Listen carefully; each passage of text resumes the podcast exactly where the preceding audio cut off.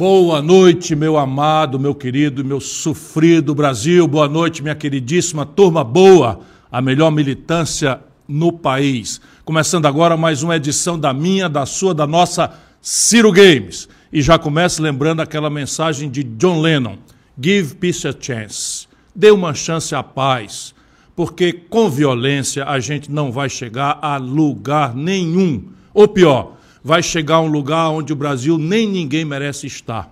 É claro que eu estou me referindo, em primeiro lugar, a essa tragédia que aconteceu em Foz do Iguaçu, onde um bolsonarista assassinou um petista de forma mais gratuita possível, lançando mais uma sombra sobre um Brasil que parece estar perdendo completamente a sua própria noção de civilidade, tolerância e um mínimo de compaixão.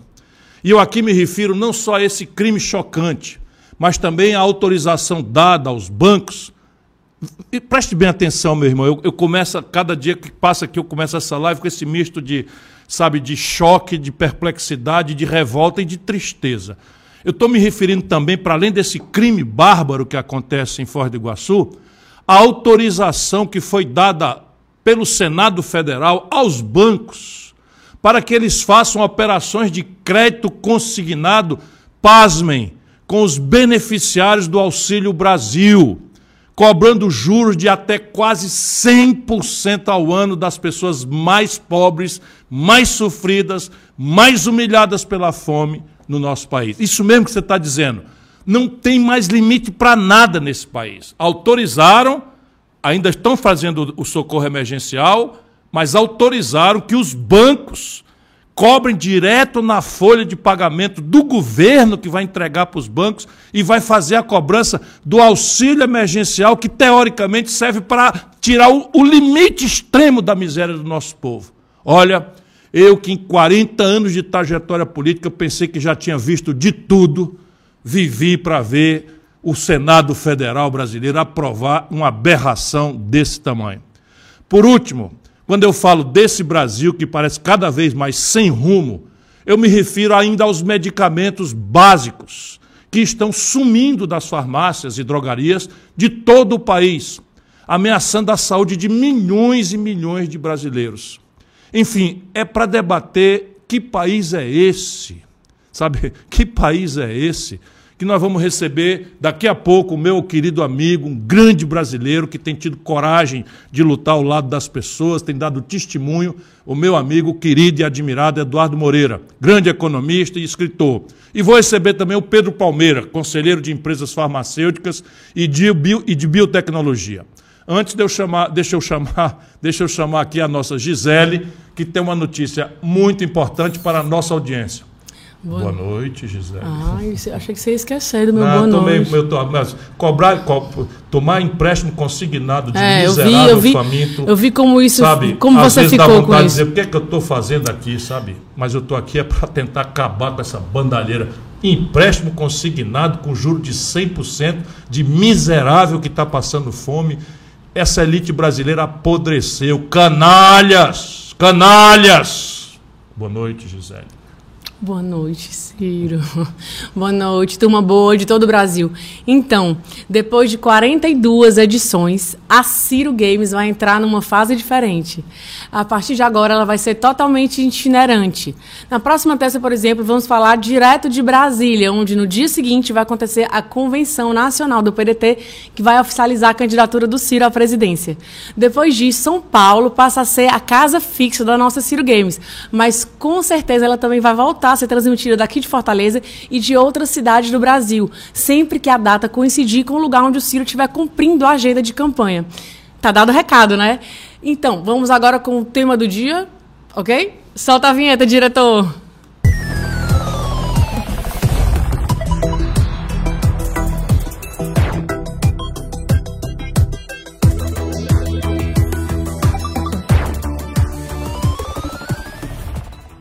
Bom, eu quero começar esse tema do dia hoje compartilhando com vocês a minha absoluta, a minha total perplexidade com a tragédia humana e política que aconteceu sábado em Foz do Iguaçu. E aproveito para manifestar a minha solidariedade aos familiares, aos amigos da vítima, o guarda municipal Marcelo Arruda. No primeiro momento eu já expressei a minha, meu, meu susto, a minha, minha solidariedade. A polícia de, do Paraná informou que haviam morrido dois. Depois nós fomos, ah, fomos esclarecidos, o Brasil inteiro e eu também, de que um, um, que morreu foi só aquele que estava ali comemorando com seus, com seus familiares o seu aniversário. É um negócio absolutamente chocante. É um episódio muito, mas muito triste mesmo, que deixa várias perguntas no ar. Por exemplo, como é que é possível uma festa de aniversário se transformar no cenário de um crime tão, tão brutal, motivado por diferenças ideológicas? Como é que é possível que alguém odeie tanto a opção política do outro, a ponto de baleá-lo na frente dos seus filhos, da sua esposa e dos seus amigos? Bom, nós. Acho que a técnica colocou aí, né? Como é que faz? Pois bem, eu não tenho a menor dúvida de que parte das respostas atende pelo nome e sobrenome de Jair Messias Bolsonaro. Um presidente que faz apologia das armas e da violência, até mesmo quando está ao lado de crianças. Um presidente ligado a milícias e a gente notória pela brutalidade, como o deputado Daniel Silveira, aquele que rasgou a placa com o nome da Marielle Franco e recebeu o indulto presidencial, o perdão presidencial quando teve o seu mandato cassado pelo Supremo Tribunal Federal e condenado à cadeia por ameaçar a integridade física dos próprios ministros do Supremo e a própria democracia. Um presidente que, durante a campanha, empunhou um tripé como se fosse uma metralhadora e pregou o extermínio de seus adversários, coisa que agora ele nega, alegando que falou em sentido figurado. Solta aí o vídeo, diretor. Vamos fuzilar a petralhada aqui do Acre, hein? Vou botar esses picareta pra correr do Acre. Fuzilar a petralhada. Sobre fuzilar petistas. O senhor acha que essas declarações têm relação ah, com o Sabe o que é sentido figurado? Você sabe o que é sentido figurado? A população tem Você acha que. Você sabe que é. Você estudou português na tua faculdade ou não? Tá? Olha o Lula. Lula defende ladrões de celular que para tomar uma cervejinha. Aí está claro que ele está que ele tá estimulando roubo de celular. É um verme. Reparem bem, agora que um bolsonarista cometeu o crime que o Bolsonaro sempre estimulou, ele se sai com essa de verme de sentido figurado. Sentido figurado uma ova, Bolsonaro. Você não faz outra coisa a não ser estimular todo dia a violência, a intolerância, o machismo, a homofobia e o racismo não se cansa de prestar solidariedade a canalhas como esse Daniel Silveira, enquanto se cala diante da brutalidade que vitimou pessoas como a Marielle, o indigenista Bruno Pereira e o jornalista Dom Phillips. Tudo isso está na origem da tragédia de Foz do Iguaçu, cometida por um entre tantos brasileiros radicalizados, fanatizados por essa extrema-direita violenta e fascista que Bolsonaro representa. Pessoas, pessoas que sofrem uma espécie de lavagem cerebral digna daquela que é promovida pelo Estado Islâmico, e passam a ver em alguém que pensa diferente um inimigo que merece ser exterminado. Brasil, é hora ainda de refletirmos profundamente sobre o momento em que estamos vivendo. E convido a todos a fazer essa reflexão. Desde os seguidores de Bolsonaro, que ainda não sofreram essa lavagem cerebral, até aqueles seguidores mais fanáticos de Lula e do PT, e antes que venham, né, porque sempre tem uma patrulha me acusar de falsa simetria, eles inventam as coisas, eu vou logo dizendo que sei muito bem, como qualquer imbecil sabe, a diferença entre o Lula e o Bolsonaro. Mas, mais uma vez, eu considero Lula muito diferente de Bolsonaro, porque Lula joga no campo da democracia, com toda a falta de escrúpulo dele, e o Bolsonaro não, joga no campo da ditadura. Mas isso não significa dizer que Lula tem carta branca para dizer o que bem quiser entender, sem medir as consequências, e ficar a sua turma de fanáticos aí, de, é, absolutamente enlouquecidos, igualzinhos os bolsonaristas fanáticos, relativizando. Eu me refiro principalmente agora ao pronunciamento que o Lula fez nesse sábado agora. Sábado agora, véspera da morte do, do, do crime lá de, de Foz do Iguaçu, o Lula fez uma declaração absolutamente chocante em Diadema, poucas horas, volto a dizer, antes da tragédia de Foz do Iguaçu. Solta o vídeo, diretor. E aqui tem um companheiro que eu vi ele aqui, ele está, o companheiro Maninho. Esse companheiro Maninho, por me defender, ele ficou preso seis meses, sete meses. Não precisava aumentar o mês, eu estava diminuindo. Ficou preso sete meses porque resolveu não permitir que um cara ficasse me xingando na porta do instituto. A Polícia Civil de São Paulo indiciou o ex-vereador Maninho do PT por lesão corporal dolosa. É, semana passada, Maninho do PT feriu gravemente o empresário em frente ao Instituto Lula. Maninho está ao lado do filho e dá um empurrão no empresário. Na queda, o empresário bate a cabeça no para-choque do caminhão que passava e fica desacordado. Minutos depois, Carlos Alberto começa a se mexer e é levado até o hospital. Então, Maninho, eu quero, em teu nome, agradecer a toda a solidariedade do povo de Diadema, porque foi o Maninho, o filho dele, que tiveram nessa batalha. Olha, vocês vão me perdoar, mas não dá para passar pano numa declaração como essa. Ela é de uma insensibilidade total e absoluta. Ela é uma, de, de uma irresponsabilidade. Sabe que o Lula foi corrompido é por esse cerco de bajuladores, por esse cerco de bajuladores que passam pano e relativizam toda maluquice e responsabilidade do Lula.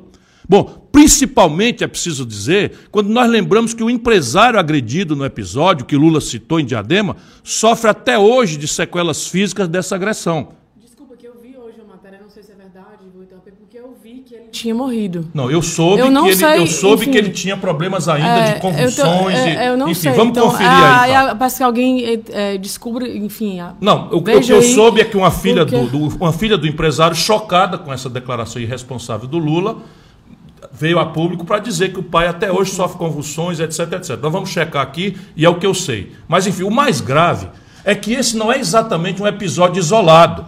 Lula e os petistas mais fanatizados, igualzinho aos canalhas que seguem o Bolsonaro, têm dado seguidas demonstrações de intolerância com aqueles que não seguem a sua cartilha. Perguntem para a Luiz Helena o que ela já sofreu e ainda sofre por criticar o Lula. Lembrem-se da ameaça de agressão física feita contra a deputada Tabata Amaral, que foi retuitada pelo ator José de Abreu para os seus milhares de seguidores como se fosse um incentivo para que a agressão se consumasse. Revejam a conversa que eu tive há poucos dias aqui, na Ciro Games, com o deputado federal David Miranda, que trocou um partido aliado do PT, o PSOL, pelo PDT, e agora é ameaçado, agredido e xingado dia sim e outro também. Relembrem, isso eu não esqueço, as manifestações feitas no ano passado pelo impeachment de Bolsonaro. O PT não só boicotou esses atos pelo impeachment do Bolsonaro, como também estimulou seus militantes mais bárbaros e fanatizados, mais radicais, a hostilizar todos nós que subíssemos no palanque para exigir o impeachment do Bolsonaro. Aconteceu na Paulista, eu estava lá.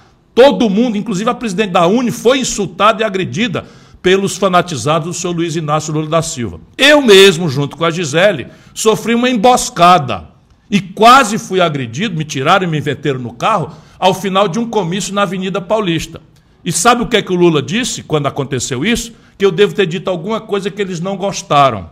Isso é o Lula. Em resumo, esse clima de radicalização violenta, de perseguição a adversários, parte principalmente de Bolsonaro. Mas eu não vou fechar os olhos à verdade, e a verdade é que quem criou esse clima é que Lula e o PT têm dado uma boa dose de contribuição para acirrar os ânimos todos os dias, para jogar o Brasil num clima de medo, violência e incerteza que não se via nesse país desde a ditadura militar. O Brasil, meus irmãos, minhas irmãs, está contaminado pelo ódio. E o que deveria ser uma disputa de ideias está se transformando no embrião. Deus nos livre e guarde de uma guerra civil entre esses dois polos radicalizados e sem nenhuma visão de mundo, nem de país, nem de projeto, nem de coisa nenhuma. E por favor, não venham com o falso argumento que alguns colocaram nas redes essa semana de que eu também estimulo violência. Não tentem confundir de forma falaciosa confronto franco de ideias com violência. O debate de ideias é vital, sem ele não haverá solução para o problema do Brasil. Em alguns momentos a temperatura da polêmica pode até ser mais alta, mas sempre no campo das ideias, do embate democrático. Para finalizar, eu só digo o seguinte: da minha parte e da parte do PDT, nossa única arma sempre foi e continuará sendo essa aqui: um projeto nacional de desenvolvimento que eu venho debatendo com todo o Brasil e que gostaria de debater também com Bolsonaro e Lula. Mas infelizmente, infelizmente mesmo, nenhum dos dois tem tido mínimo respeito aos seus eleitores, fogem, não aceitam debater coisa alguma, ocupados demais os dois que estão em jogar brasileiros uns contra os outros. Que Deus nos ilumine e nos proteja nessa caminhada até as eleições e que até lá o Brasil tome consciência de que só as ideias e os projetos podem nos salvar dessa onda de ódio, intolerância e violência. É isso, Gisele. Vamos em frente. É isso. Eu, eu vi que eu vi que eu, eu tinha lido isso hoje mais cedo. É, o Carlos Alberto Betoni foi agredido e empurrado contra o caminhão, que aconteceu, que a gente viu. A história e essa violência gerou consequências muito graves para a saúde dele. Ele passou a ter sequelas neurológicas e nervosas e foi internado diversas vezes. E ano passado ele foi internado depois de uma convulsão, contraiu Covid e faleceu. Ah, então ele faleceu mesmo, o que, enfim, dá mais um componente aí. E o seu Luiz Inácio Lula da Silva estava sábado agora, sábado agora, elogiando o, o, o acelerado, o bandido, o marginal que causou essa tragédia também a uma outra família. É isso que o Brasil precisa acordar. É, vamos em frente, né? Vamos então frente. é isso, uma pena. É muito triste. Com Deus no coração e a consciência de que estamos fazendo tudo que é possível para esse país reencontrar o seu rumo. Porque, olha, tá muito difícil ver o nosso Brasil assim, tão perdido, tão cheio de ódio e tão injusto. Mas a gente vai conversar mais sobre isso com o nosso primeiro convidado da noite agora. Roda a vinheta, diretor.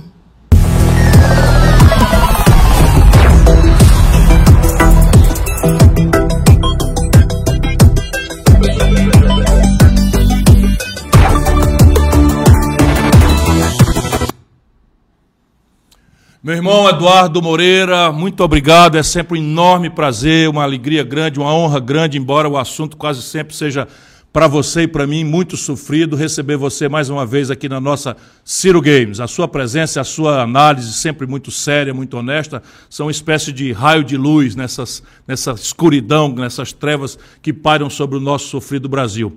E nós vamos conversar muito sobre isso. Seja muito bem-vindo e, por favor, você já sabe, sinta-se absolutamente em casa. Boa noite, Ciro. Boa noite, Gisele. Todos e todas aí que nos assistem. E realmente, né, que sequência de acontecimentos. O estupro dessa é, mulher pelo anestesista no Rio de Janeiro, esse crime bárbaro, né, esse assassinato covarde. Nada me deixa mais assim revoltado, até sobre o que a gente vai falar, essa questão do consignado, do que covardia. Né? E eu acho que a marca desse governo, Ciro, é a covardia. É um governo de covardes, sabe? Então, tudo isso me, me deixa muito triste. Eu estava agora, até lembrei de você, porque você postou hoje aquela foto do James Webb, do, do novo né, é, telescópio que vai substituir o Hubble. E estava lendo agora e vendo um vídeo que eles fizeram, né, a agência espacial, e aí mostrando né, a captura de vários, vários planetas que estão sendo formados, várias estrelas que estão sendo formadas. Eu fiquei aqui em casa tentando sair um pouco desse. de- porque eu fico desesperado com isso, sabe? E, e- e me joga para baixo mesmo, assim, de verdade, porque a gente é obrigado a acompanhar isso tudo no detalhe para poder entender e poder contribuir de alguma maneira. Mas aqui, por uns 10 minutos, eu fiquei ali pensando o seguinte, cara, tem vida que deve estar borbulhando no universo, surgindo, e a gente tem que, tem que, de alguma maneira, acreditar que a gente segue lutando, segue lutando até o nosso último dia, e um dia tudo isso vai passar, sabe? De um jeito ou de outro, e as coisas vão seguir. As coisas são muito maiores do que a gente, claro, mas do que essas pessoas que tentam, enfim, fazer do mundo um lugar cheio de medo, um lugar cheio de dor, um lugar cheio de sofrimento, para o seu interesse próprio, assim. É, então, hoje- é, vamos que vamos. Hoje eu cheguei aqui na live meio assim, realmente, mas eu quero transformar essa minha tristeza, uma tristeza profunda. E você falou outro assunto que eu devia ter mencionado também, mas assim, é uma carga tão pesada. Caramba, uma senhora parindo, uma senhora dando à luz, e um canalha que escolheu a medicina como, como profissão, estabelecer um estupro de uma pessoa, é- é- é- nós estamos chegando no limite. Aí quando você vai olhar, é chocante. Quando você vai olhar nessas redes agora, você sabe quem são. Todos obedecem ao mesmo padrão. tudo gente tarada, bolsonarista, fanática, e o Bolsonaro é o líder desse câncer não é, que se transformou não é, o fascismo tupiniquim que ele representa, covardão que ele é. Bom, Eduardo, eu já falei o que tinha que falar sobre o rumo que essa eleição está tomando, mas eu queria conhecer a sua opinião. Por onde é que nós estamos caminhando, meu irmão? Olha, Ciro, a gente tem um problema muito sério, né? E, e esse problema só está piorando. V vamos falar sobre uma coisa também rapidamente que está acontecendo agora, né? Hoje foi aprovado. O Brasil aprovou algo, né? Que se a gente tivesse conversando aqui há um ano atrás, eu falasse, Ciro, imagina essa situação. Você vai falar, não, Eduardo, vamos falar de coisas reais aqui, né? Não vamos viajar tanto assim, porque a gente tem que manter o pé no chão. E a gente está fazendo uma coisa agora, que é o único lugar que eu vi uma coisa parecida, e eu peguei até o trecho outro dia, né? Que deve ter servido de inspiração, foi naquele seriado House of Cards americano, que conta a história daquele político Francis Underwood, é um político, obviamente, fictício, né? E que é o cara que faz qualquer negócio pelo poder. E o, o que ele faz nos Estados Unidos, ele está perdendo, né? Assim, na, nas pesquisas todas, e está próximo a, a não conseguir se reeleger nos Estados Unidos e aí, chegando assim na, na, na, reeleição, o cara chega e fala assim: vamos decretar estado de emergência e vamos sair distribuindo dinheiro para todos esses projetos. Eu quero os caras falam, mas você está louco, cara? Você não pode fazer um negócio desse, né? Faltam dois meses para a eleição. Fala, não, mas vem cá, e se a gente disser que o estado de emergência. Aí o cara começa a inventar uma história. Eu não vou entrar no caso do, da série, até para não dar spoiler para as pessoas, mas vou falar do caso aqui real, é, é, é incrivelmente real, que está acontecendo no Brasil. Há três meses das eleições, há três meses das eleições, Bolsonaro né, e a sua turma do Centrão, ele chega e resolve comprar, literalmente, comprar o voto né, do, do, do brasileiro. E faz um programa, Ciro, um programa de 50 bilhões de reais que dura três meses. Um programa que dura três meses para comprar na cara dura e declara estado de emergência. O Paulo Guedes ele está em todos os grupos bolsonaristas mandando uma mensagem dizendo o seguinte: olha, já saímos da pandemia, o mundo inteiro ainda está entrando, e a gente já estamos melhor do que o mundo inteiro, estamos gerando um monte de emprego, estamos crescendo, etc. Aí, de repente, você ouve o seguinte: estamos declarando estado de emergência. Qual a lógica desse negócio? E, e assim, é inacreditável. E isso passou, porque aí a oposição ficou na seguinte situação: mas calma aí, se eu votar contra, vão dizer que eu que estou votando contra o, o auxílio, e as pessoas estão morrendo de fome etc. Mas olha que maluquice que a gente está vivendo. Então, assim, como esperar? Como esperar né, que, que, que, que, isso possa acabar bem? Não vai acabar bem. Claro que não vai acabar bem.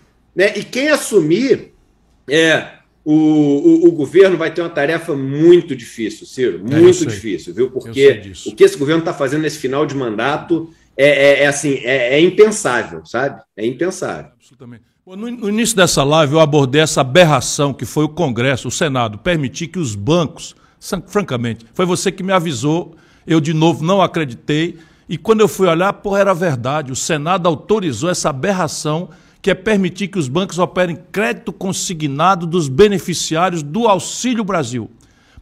Explica assim, com a sua didática de sempre para o meu telespectador, porque eu fico tão indignado que eu acho que nem sequer eu explico direito. Explica, por favor, o que é essa perversidade que estão fazendo com as pessoas mais carentes do país.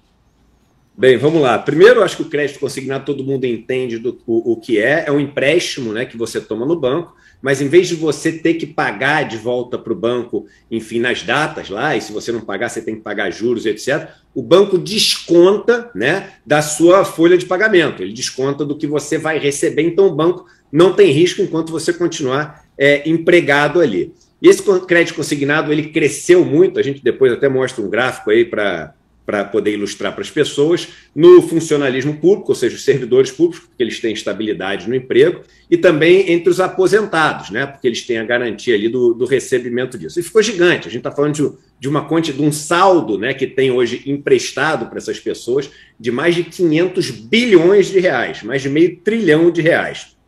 Só que os bancos, eles, eles realmente não têm limite, né? E, e essa denúncia, Ciro, eu fiz a denúncia, mas eu recebi a denúncia. Olha que louco, olha o nível que é a maldade. Eu recebi essa denúncia de um funcionário do banco.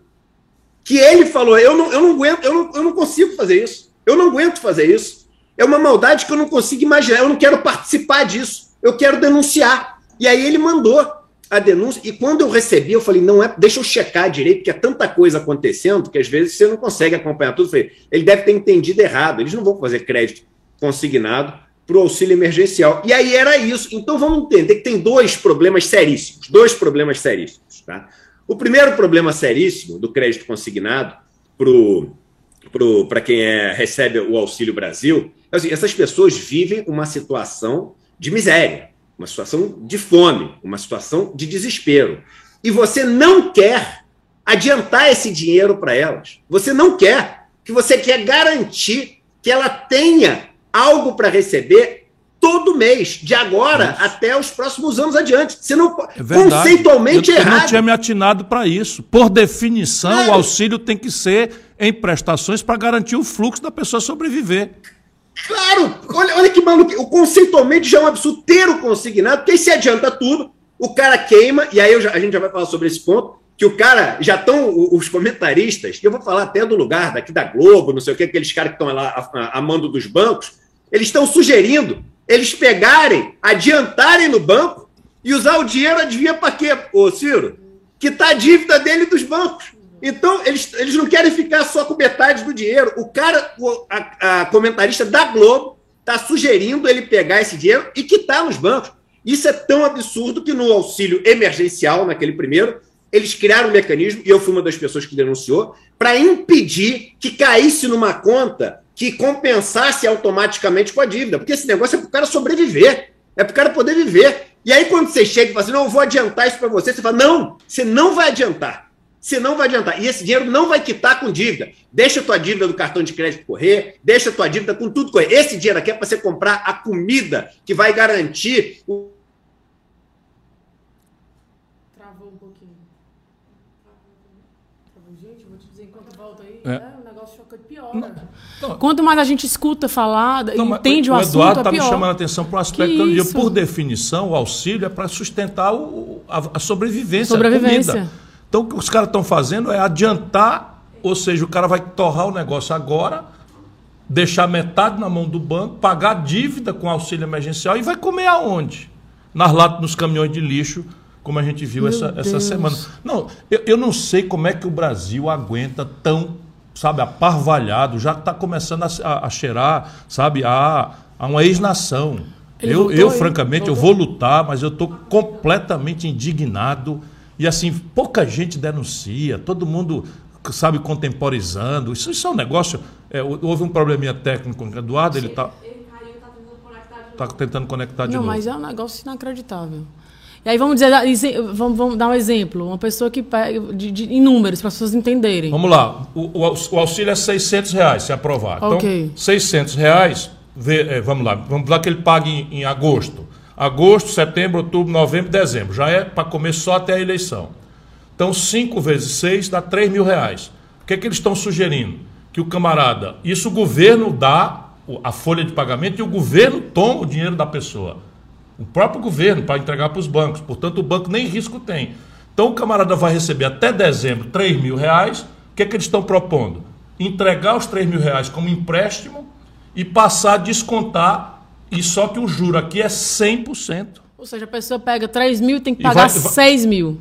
Não, vai comer 1.500, é por dentro. É por dentro? É por dentro, não, tu, consignado não, é isso. Gente, não, isso Pronto, é Eduardo, um tá de volta aí? Voltou? Por que, que tu... Ai, voltou. Curiosamente, toda vez que eu falo sobre isso, eu caio. É uma toda coisa vez que eu falo sobre isso na é... internet, cara. Mas, mas enfim. Deixa eu, te, deixa eu perguntar uma coisa aqui. Olá, Oi, Eduardo, tudo bom? Oi, Gi. Beijinho para as crianças, para a Ju, para a Duda. Eu queria te perguntar o seguinte: apesar desses juros absurdos que os bancos vão cobrar do crédito consignado, você acredita que muita gente vai submeter essa extorsão? E em caso positivo, Não, o que vai acontecer com essas pessoas? Na prática, eu estava aqui enquanto você caiu, eu fiquei aqui tentando entender. Enfim, tem muita gente que não consegue entender. E aí eu queria te pedir, te perguntar isso: o que, que vai acontecer com essas pessoas? Na prática, um número para elas entenderem.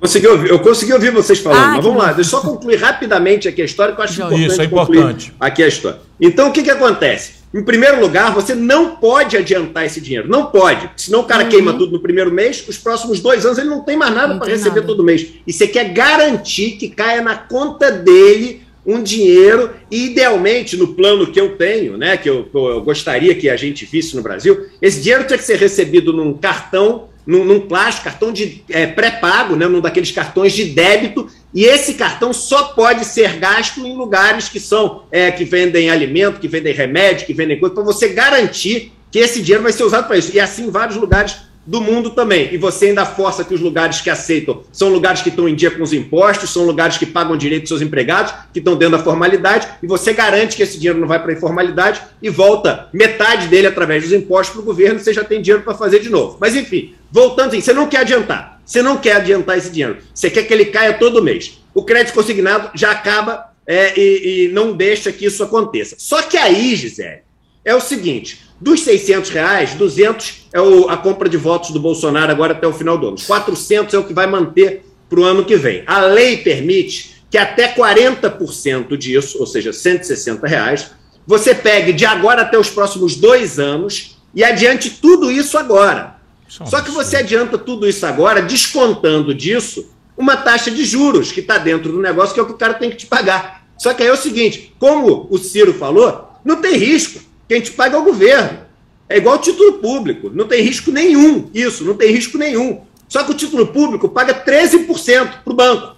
Esse, esse crédito consignado, que o cara tem fluxo todo mês recebendo, os caras estão cobrando a denúncia que eu recebi, e já tem outros maiores que estão dizendo já que está acima. A primeira denúncia que eu recebi, o cara estava cobrando 86% ao ano. Nossa. 86%. Isso faz com que do dinheiro que o cara vai receber ao longo dos próximos dois anos, ele fique mais ou menos com metade. Um pouquinho mais que a metade. Então o banco fica com a outra metade. Nossa. Aí está o economista lá da, da Rede Globo sugerindo que essa outra metade que ele fique, ele gaste para quitar o, a dívida que ele tem, que aí ele fica sem nada e o banco fica com tudo. Então, só para a gente entender, os bancos deram um jeito, os bancos deram um jeito de pegar um naco grandão do auxílio que é para comprar a comida na miséria e, e, o seguinte, o auxílio emergencial, na prática, o auxílio emergencial está sendo pago para os bancos. Os bancos estão recebendo auxílio emergencial sem risco nenhum.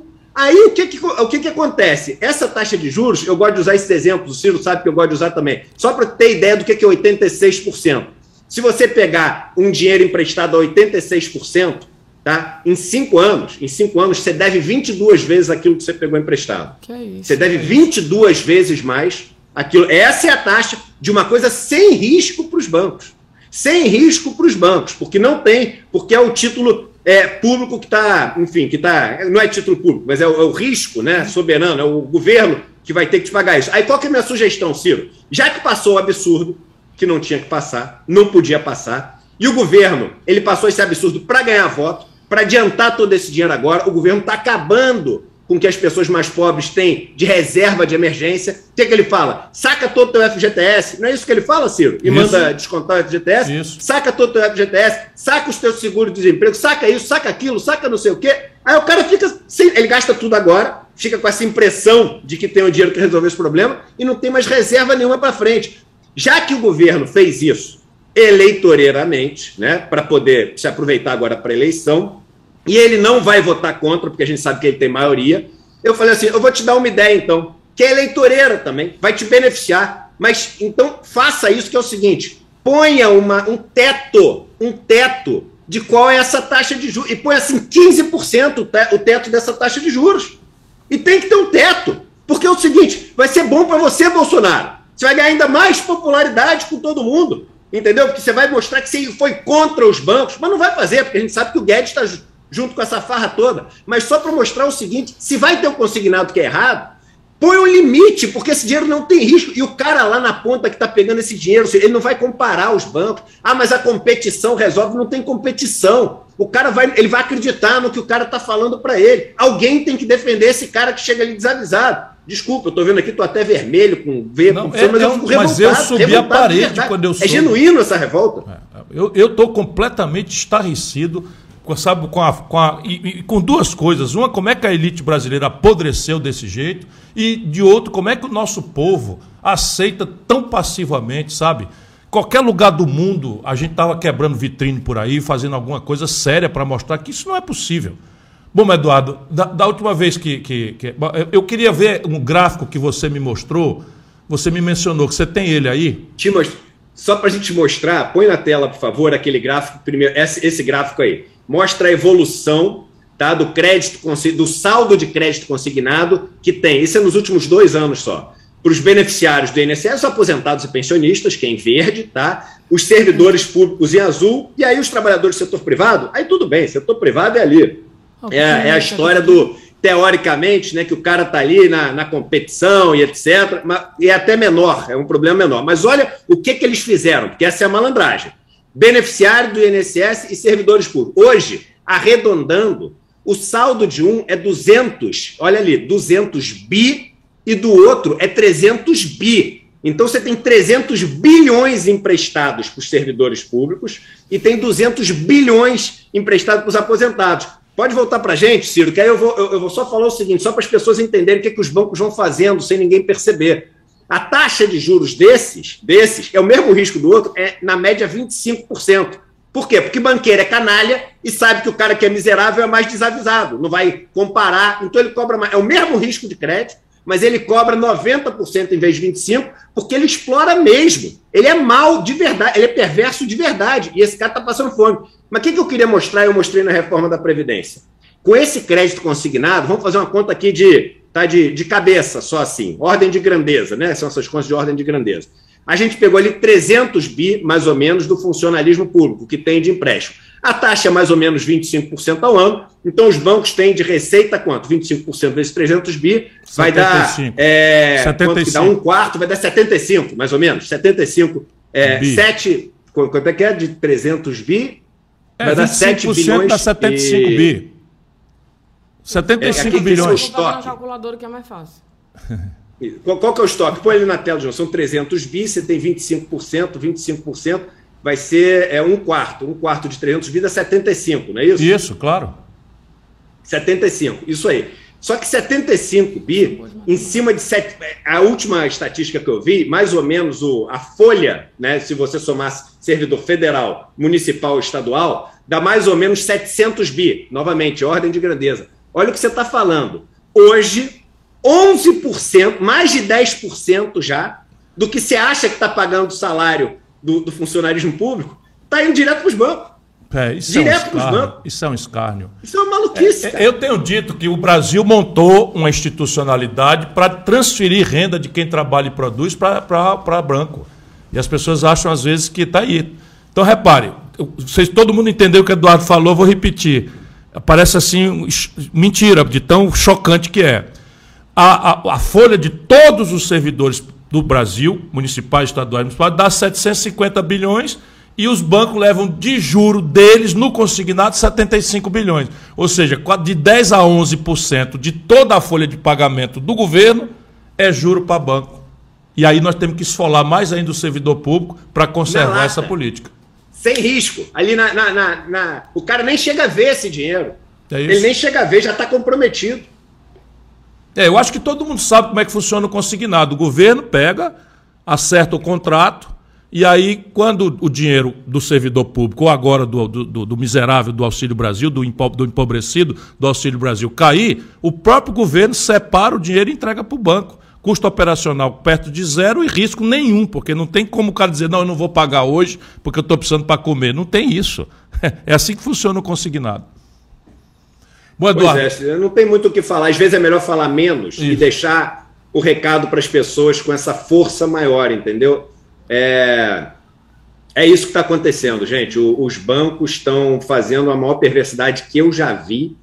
É, uma ideia que era você dar um fluxo mínimo, que é muito pouco dinheiro, é muito pouco dinheiro que a gente está falando. Hoje em dia, 400 reais para alguém poder bancar uma família é, é, impossível, a gente sabe né, da impossibilidade disso, mas a gente está pegando esses 400 reais, está tirando esse fluxo que ele vai ter ao longo dos próximos dois anos, está fazendo ele receber tudo agora e ele vai gastar tudo agora, porque a situação está, enfim, uma, um, um desastre e está cobrando uma taxa de juros de 90% ao ano dessas pessoas que vivem na miséria simplesmente porque elas são desinformadas. Então, esse é o ponto que todo mundo tem que saber e, e tem culpado isso, entendeu? Tem culpado. Então, a, a, responsabilidade é do governo. Agora, o setor, o setor é, financeiro no Brasil está passando de qualquer razoabilidade. A propósito, Eduardo, da última vez que nós conversamos aqui, nós falamos, e eu achei uma iniciativa extraordinária, sobre esse movimento basta de abuso. Nós estamos falando de novo, né, os abusos são, são, são, cada vez mais escandalosos, são cada vez mais cabeludos, e, e esse movimento basta de abuso tem a intenção de limitar os juros que os bancos cobram de quem tomou um empréstimo ou estourou o cartão de crédito e o cheque especial. Como é que está o movimento? Está indo bem, a gente tem mais de 50 mil assinaturas. Até queria pedir todo mundo que está assistindo aqui, se puder, em algum momento, uhum. vai lá, bastadeabuso.org, bastadeabuso.org. Atenção né? técnica, se... vamos botar na tela aí, técnica. Bastadeabuso.org, vamos entrar todo mundo lá. E é super simples de, de você, é, enfim, conseguir fazer. Agora, deixa só de te dar uma ideia, Ciro, acho que eu cheguei a falar dela aqui. Mas, novamente, né, eu sei que você leva a cabo essas ideias, você, você é um cara super cuidadoso, estudioso e sério quando você ou fala que vai estudar uma coisa ou se compromete. Gente, olha só, todo mundo que está assistindo a gente. Não vou falar de nenhum país que é, ah, é comunista. Não, vamos falar do berço do capitalismo, onde o capitalismo nasceu. Nasceu ali na, na Holanda, mas nasceu na Inglaterra também. Nasceu, então, Inglaterra, berço do capitalismo no mundo. A regra na Inglaterra desde 2014 é o seguinte: para esses empréstimos, que em tese são empréstimos para ser de curto prazo, mas acabam ficando de longo prazo porque são, enfim, é, não, as pessoas não conseguem pagar com taxas de juros muito altas. Desde 2014, para acabar com esse abuso dos bancos, o que, que a autoridade monetária fez? A lei na Inglaterra é o seguinte: nenhum banco pode cobrar mais do que o dobro do principal que foi emprestado. Quando o que foi emprestado virou o dobro pago, né? Ou seja, se você pegou 100 reais emprestado, quando o que você pagou bateu em 200, está é, tá quitada a dívida. O banco não pode fazer mais. Então, minha sugestão para o Brasil é o seguinte: para os bancos não poderem reclamar que aqui tem inflação, etc. O dinheiro que foi emprestado aqui no Brasil, nesses créditos direto ao consumidor, nesses, nesses créditos de curto prazo, você pega o que foi emprestado, ajusta pela inflação. Quando bater o dobro ajustado pela inflação, está automaticamente quitado. Estamos imitando a Inglaterra, dando ainda mais uma molezinha para os bancos, para eles não reclamarem que a situação aqui tem inflação e etc. E a gente faz um negócio desse, eu quero ver qual banco que vai ter cara de vir reclamar, que ele acha que ganhar o dobro é pouco, ajustado pela inflação. Então essa é uma sugestão, e aí para não dizer que saiu da minha cabeça, estamos copiando né, a Inglaterra, que é o berço do capitalismo. Só uma ideia para a gente poder dar aqui. É, nós, precisamos, nós precisamos mudar o regramento completo. Vamos chamar então, Ciro, o nosso outro convidado da noite. Fica conosco, Eduardo. É, então, ah, tá, tem, beleza, temos, temos mais um assunto gravíssimo para abordar essa noite, que é esse apagão de muitos medicamentos básicos. E, Eduardo, por favor, fique aqui com a gente, porque é muito importante você participar dessa conversa que nós temos que ter com o Pedro Palmeira, que é engenheiro químico, foi gerente da Bayer, trabalhou no BNDES e atualmente é conselheiro de empresas farmacêuticas e de biotecnologia. Boa noite, Pedro. Ele está aí já, gente? Está aí? Boa noite, Pedro. por aqui, sim. Seja Valeu. muito bem-vindo à nossa Ciro Games. É um prazer ter você aqui com a gente. Bom, boa Pedro, noite, muito obrigado. Gisele, boa noite, Ciro. Boa noite, Eduardo. É o um prazer é imenso meu aqui. E antes de qualquer coisa, deixa eu falar que eu fico com a sensação, ouvindo vocês, que uh, o Brasil desafia o fundo do poço a cada dia. Né? A gente cavuca cada dia mais o fundo do poço e eu quero também compartilhar esse sentimento de angústia que eu fico todos os dias com essas notícias. E hoje, essa semana especificamente, começou, começou muito pesada, né? Começou muito pesada com essas é, notícias de estupro, notícias de assassinato por intolerância política. É, esse assunto que eu já tinha visto o Eduardo falar em outro âmbito também, na questão do consignado é, do recurso do, do Auxílio Brasil. Enfim, queria compartilhar isso com vocês e o que eu puder colaborar para o assunto que é a escassez de medicamentos, estou aqui a postos. Padre, eu fico muito agradecido a você. Você já revela que é, para além de um grande profissional, e eu procurei saber quem era uma pessoa que podia nos ajudar a entender, porque nossa, nosso povo está reclamando. Eu estou andando na rua né, e, e as pessoas estão é, querendo uma explicação. Então, você, Pedro, eu quero agradecer por aceitar o nosso convite. A sua presença é muito importante para a gente. É, para saber, afinal de contas, o que é que, que, é que acontece, o que é que explica essa falta de, de medicamentos de todo tipo, medicamentos básicos como amoxicilina, dipirona e até soro fisiológico faltando nas farmácias e drogarias. e, e, e eu vi, alegra me falaram hoje que está faltando. Enfim, o que está acontecendo, Pedro? É verdade, Ciro. A, a grande imprensa tem, tem publicado, né, acho que até com em repetidas vezes, diariamente, é, sobre a escassez de medicamentos. E como quase todo problema complexo, né, é, ele não tem uma, uma explicação simples, ele não tem uma razão única para essa escassez de medicamentos que está ocorrendo agora. Eu vou tentar, de uma forma muito simples, né, tentar abordar aqui, na, no meu ponto de vista, uh, quais são as principais razões do que estão levando a uma falta de, de medicamentos. Como você disse, é, medicamentos aparentemente sem correlação uns com os outros, né? Então a gente tem dipirona, a gente tem antibióticos, amoxicilina, tem medicamentos é, para arritmia cardíaca, tem medicamentos para doenças autoimunes, enfim, tem uma, uma cesta interessante aí de medicamentos ah, com problemas de oferta né, para a população.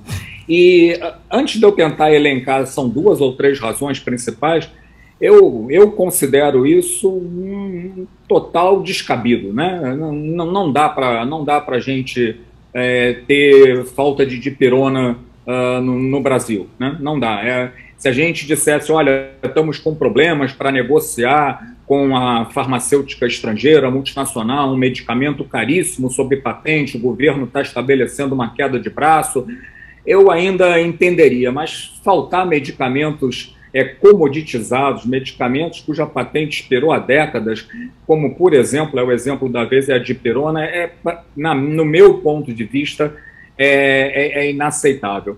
É, a, a, a, primeira questão, Ciro, que eu acho que é, é, é, é inegável, e é a questão da demanda. No meu ponto de vista, de fato, para alguns medicamentos, houve uh, um crescimento acelerado da demanda nos últimos meses.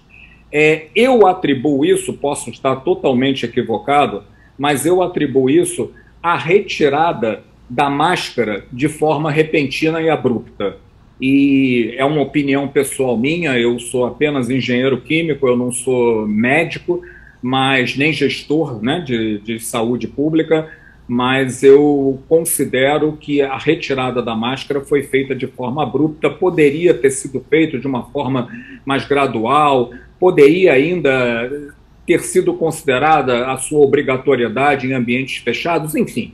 Então, mas é, eu faço uma correlação ah, é, dessa retirada abrupta da, da, da máscara com o aumento é, da demanda de aumento repentino e abrupto, né? Um aumento abrupto significativo é, da, da demanda por medicamentos que são antibióticos e, e medicamentos ligados ao trato né, das vias respiratórias.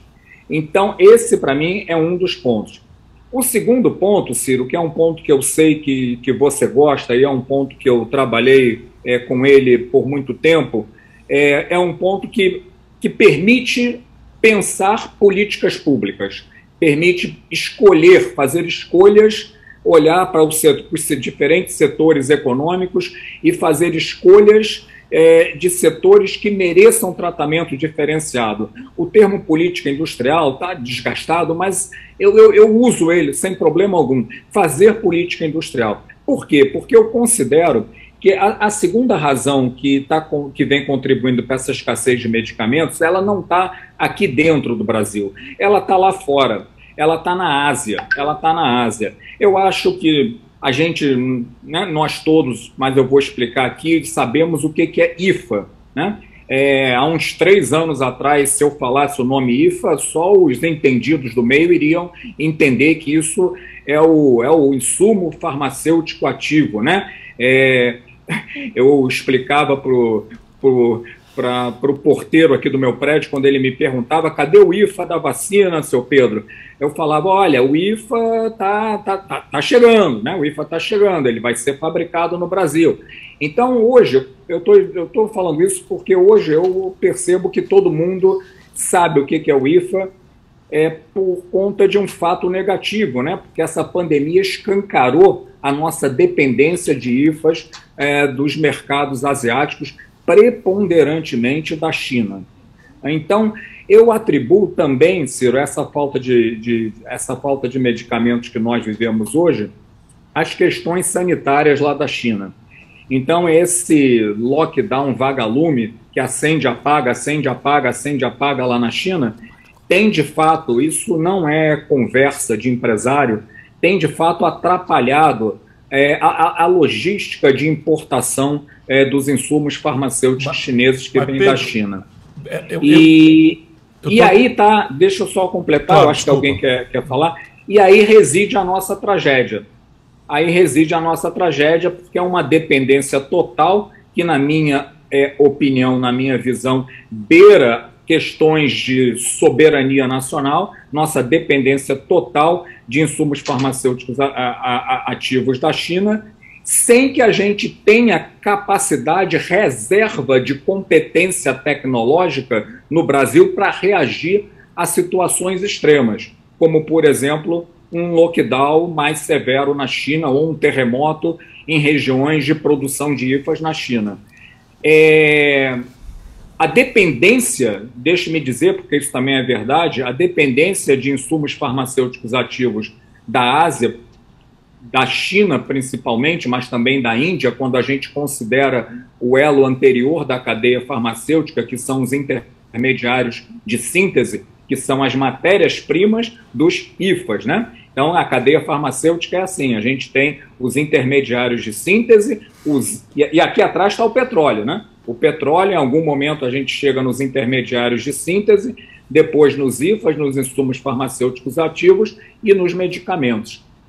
É, então, o que a gente, o que a gente precisaria, né, na minha é, visão, é montar uma reserva de competência tecnológica aqui para nos precaver em caso de grandes incidentes nessa região produtora de IFAs, só para completar o raciocínio que eu não completei, porque não é um privilégio, né, sendo irônico com o termo aqui, não é um privilégio apenas do Brasil importar IFAs da, da China. O mundo inteiro importa, né?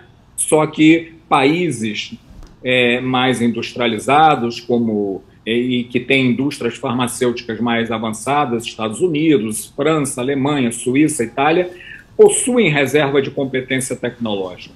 Então, podem reagir rapidamente. E eu acho que isso o Brasil perdeu. O Brasil perdeu lá na década de 1980. Nós tínhamos, nós tínhamos uma capacidade instalada em química fina no Brasil. Lá, quando eu comecei a trabalhar, quando eu me formei em engenharia química, cheio de sonhos, eu fui trabalhar na Bayer, aqui no Rio de Janeiro, na Baixada Fluminense, em Belfor Roxo, e eu fui trabalhar, trabalhei é, 16 anos com química fina pura, né? Química fina pura. A Bayer, na época, tinha 5 mil funcionários aqui em Belfor Roxo, mas aí veio aquela abertura estabanada, na minha opinião, feita pelo, no governo Collor, e segundo estimativas da Abfina, que é a Associação Brasileira de Química Fina, foram fechadas mais de mil plantas produtivas é, de química fina no Brasil. E nós perdemos. Nós perdemos a nossa competência tecnológica e nós perdemos a capacidade de gerar na academia grandes profissionais de síntese química orgânica. Porque se não tinha mercado para trabalhar, se não tinha demanda, não tinha atrativo para o jovem que queria é, se formar e exercitar seu conhecimento no mercado de trabalho.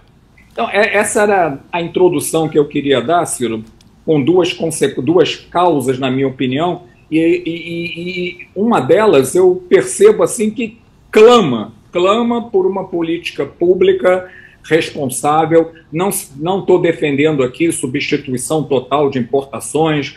É, e vou usar o termo que a gente tenta se proteger, né, de não levar tanta pancada quando fala em política industrial, uma substituição criteriosa de importações em insumos farmacêuticos ativos. Pedro, Deixa eu te perguntar, tudo bom? Tudo bem? Gisele. Tudo é, bem? É, essa dependência absoluta da China e da Índia no fornecimento de insumos.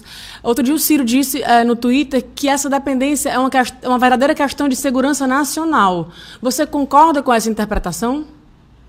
Eu concordo. Tanto é que na minha fala, em um determinado momento, eu falei que essa dependência beira a questão de soberania nacional, né? beira a questão de soberania nacional. E, eu queria pensar, por exemplo, em antibióticos. Em antibióticos, a nossa dependência é 100%. 100%.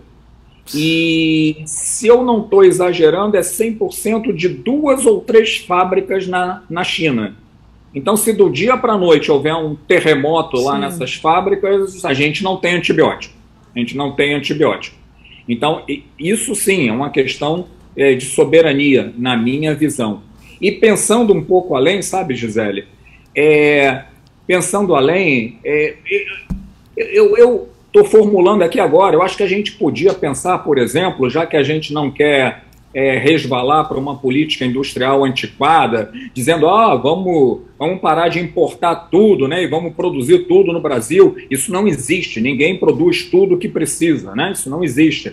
Mas é, é, é possível pensar em cortes para estudar quais os insumos farmacêuticos ativos, quais os IFAs seriam passíveis de pensar na produção local. Por exemplo, um corte tecnológico é, quais IFAs representam desafios tecnológicos que possam induzir pesquisa na nossa academia?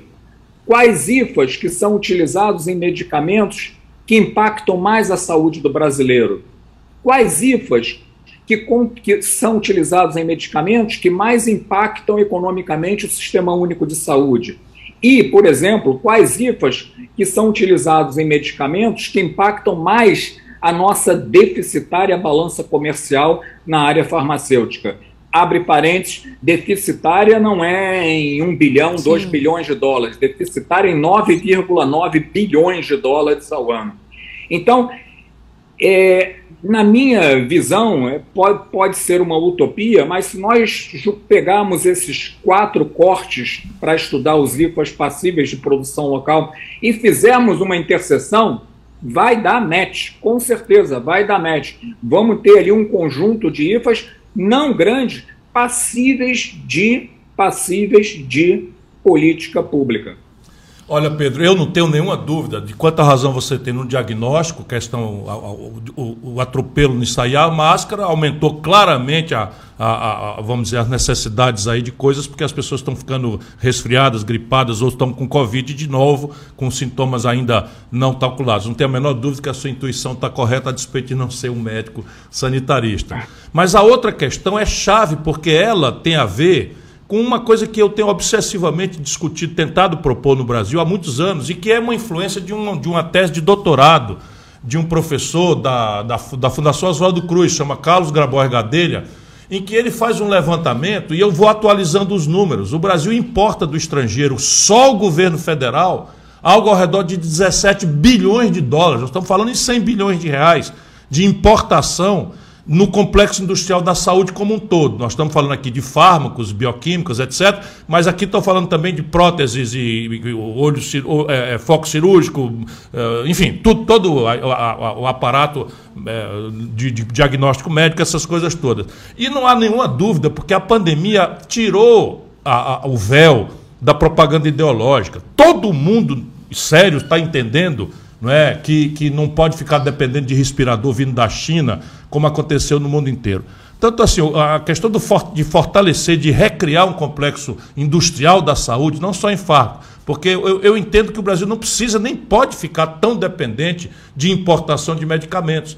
E a grande, a, a grande assimetria competitiva é, é, é, o seguinte: escala, que o Brasil tem porte, não é? pelo, pelo próprio SUS de ter uma escala uh, de, de, plataforma global a partir do mercado doméstico brasileiro, financiamento que é o crítico num país pobre como o nosso. Nós já estamos gastando dinheiro pela compra governamental, que pode ser direcionada com toda a eficácia, é evidente, você tem toda a razão, nós não estamos querendo olhar do passado. Você pega o benchmark e abre o benchmark e entende qual é o estresse aqui. Mas você pode, o financiamento está ouvindo a conversa que é o dinheiro público gasto na importação.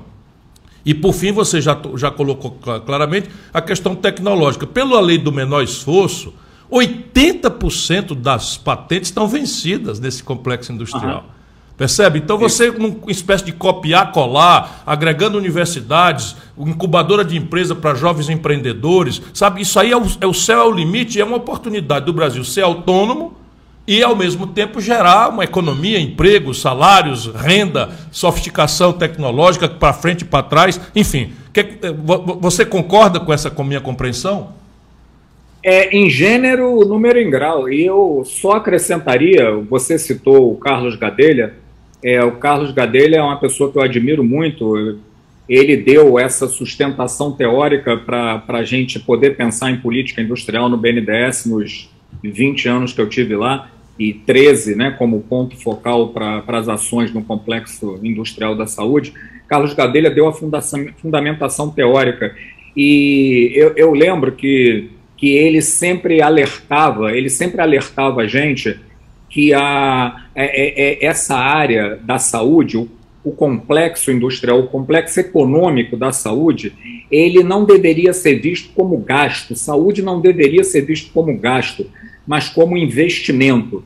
E eu me lembro ainda que ele falava, repetia sempre, né? O, um investimento bem calibrado dentro do complexo industrial da saúde, ele, ele atinge a dois alvos muito caros, ou deveriam ser muito caros a qualquer governo, que é o alvo social e o alvo econômico. Né?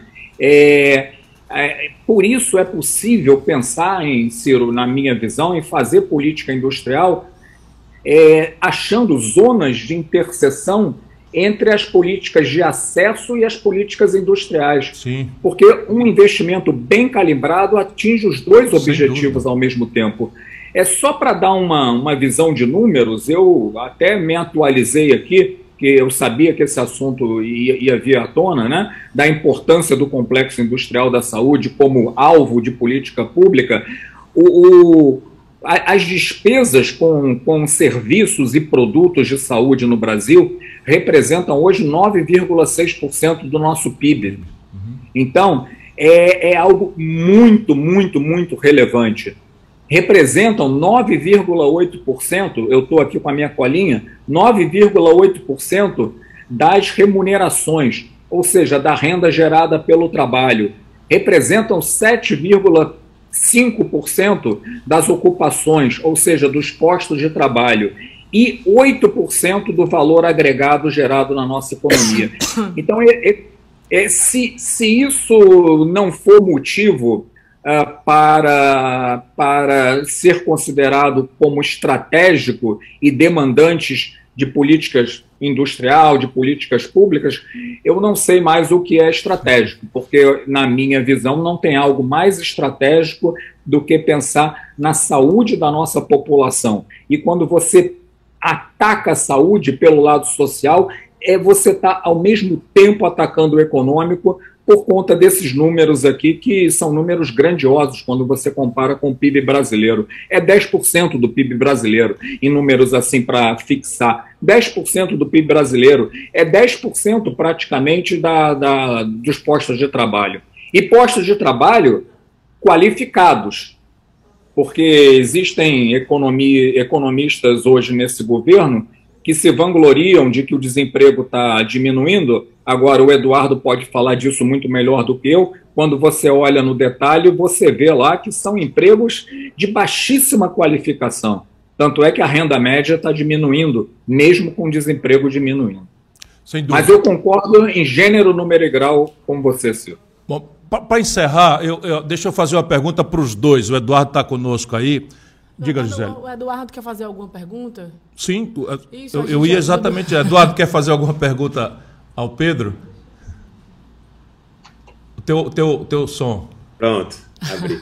Não, estou aqui tendo uma aula, né? E estou aqui para servir vocês aí com, com o que eu puder ajudar. Mas tive uma aula aqui, agradeço muito, Pedro, aí pela, por todas as explicações. É tão bacana a gente entender essa cadeia toda, a lógica do negócio, porque cada live dessa é, que, que a gente tem é uma chance, e eu acho que você está fazendo um trabalho excepcional. Ciro, Gisele, vocês estão fazendo, e toda, enfim, eu sei que é muito mais gente, né? O pessoal que está aí na produção, no, nos bastidores, etc.